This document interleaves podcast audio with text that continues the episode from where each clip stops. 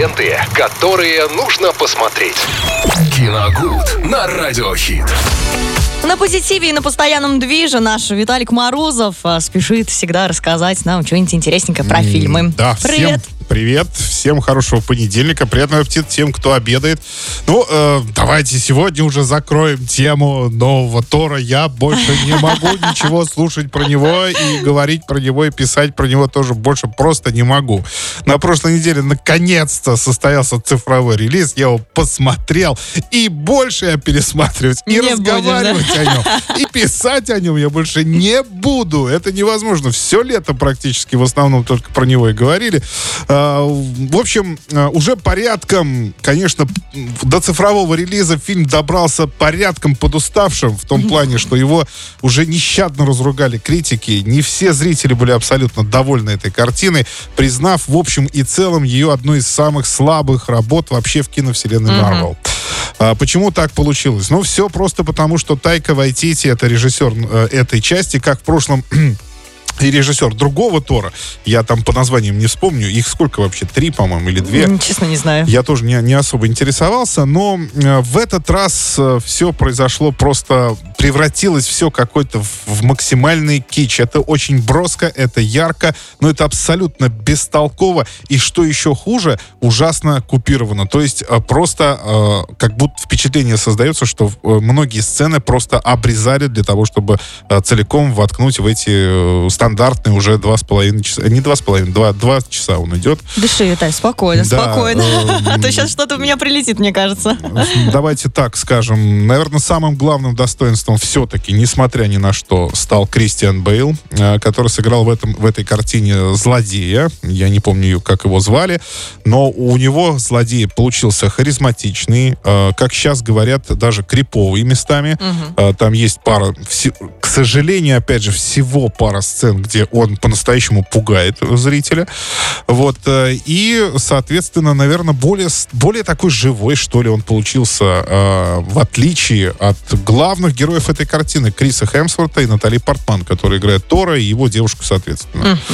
А, сюжет... э, Сюжет вообще очень странный. Его нет. Злодей... Нет, он есть. Злодей э, в исполнении Кристиана Бейла собирается уничтожить богов вообще в принципе. А, Просто потому, что якобы они не оправдывают ожидания людей. Ну, мотивация была достаточно странная, причем он все-таки приступил э, к этому плану, добрался до Тора, и понятно, что здесь у него немножко за- затормозилось все, Мгм, ну да. все дело. В общем, это такой пластмассовый мир, э, который придумал Вайтити, э, у которого нет начала и нет э, окончания, нет конца абсолютно.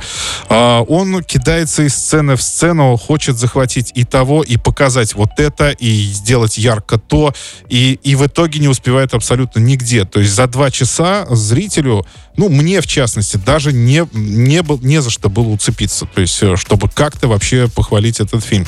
Даже Бейла, в принципе, я с натяжкой называю суперзлодеем, потому что одним из лучших, может быть, злодеев э, в этой линейки супергероической, так скажем. А, Просто потому, э, потому что это Кристиан Бейл. Ну нет. А просто потому, что он сыграл хорошо, хотя его как раз и ругали за то, что он якобы переигрывал. Но давайте так скажем. А, Во-первых, Бейл а, очень долго отказывался от участия в этом фильме, и Вайтити каким-то образом его все-таки удалось переубедить.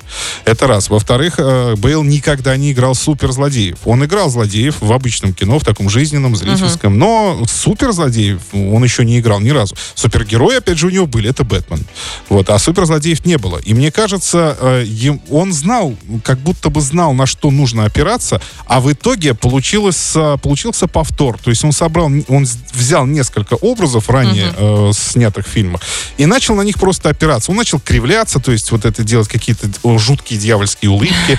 Э, У него был черный рот, э, черный рот, по-моему, в каждом второго, Ну у да. каждого второго злодея. То есть в нем не было вот этой ориги- какой-то оригинальности, Изюминки. да. Но пару раз, еще раз повторюсь, он, он хорошо появился в сцене, так жутковато, ну, мне понравился, во всяком случае.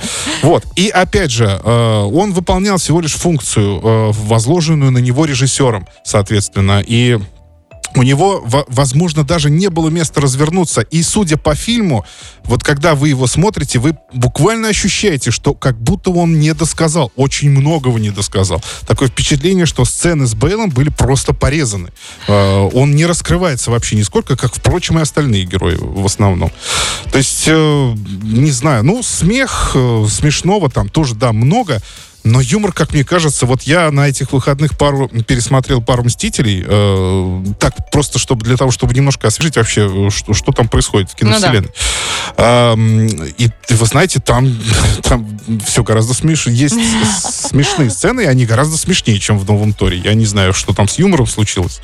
И самое главное, что в этом фильме нет сквозного сюжета. Обычно они всегда есть в фильмах э, для того, чтобы продолжать историю, начатую уже очень давно, и неизвестно, когда еще закончится ну, да, это да. все дело. Все Но сквозная история, она всегда есть почти в каждом фильме. Так здесь даже этого нет. То есть не поначалу... от всего какой-то фильм. Да, поначалу я полагал, что э, смотреть этот фильм, наверное, важно потому, э, потому что у него есть вот этот сквозной сюжет, ну, да, для да. того, чтобы не было пробела потом в следующих частях. Так вот я вам сразу скажу, нет этого там. Это просто фильм, Э, в котором нет сквозного сюжета, он ни на что не влияет. Отдельно от всего. Отдельно от всего. Э, Всей Для чего он нужен? Вот в, в свою очередь Рагнарёк, э, который был снят несколько позже, и да, тем же Тайк Тайком Вайтити, он не то что на порядок лучше, это вообще просто шедевр по сравнению с новым. Так что я не знаю, что там произошло. Может быть, самого Тайку Вайтити как-то, ну, не ущемляли, а, может быть, поприжали где-то, заставили изменить сценарий или, может быть, порезать какие-то сцены. Но все это, выглядит, э, все это выглядит очень, в основном, бестолково набором каких-то сцен, где происходят какие-то очень невнятные драки и очень невнятный юмор. Вот так. Вот такое мое заключение по этой картине. Ну, как ты знаешь, закончили на грустной ноте немного. Что Обычно повеселей. Что поделать. Ну, ладно, друзья. Ну, для развлечения, опять же, просто для развлечения, для того, чтобы как-то скоротать вечер, фильм можно посмотреть. Ну, имеет место быть, так сказать, да? Ну что ж, друзья, э, давайте все-таки посмотрим этот фильм вечером, а сейчас же давайте наслаждаться хорошей музыкой в эфире Радиохит. Ленты, которые нужно посмотреть. Киногуд на Радиохит.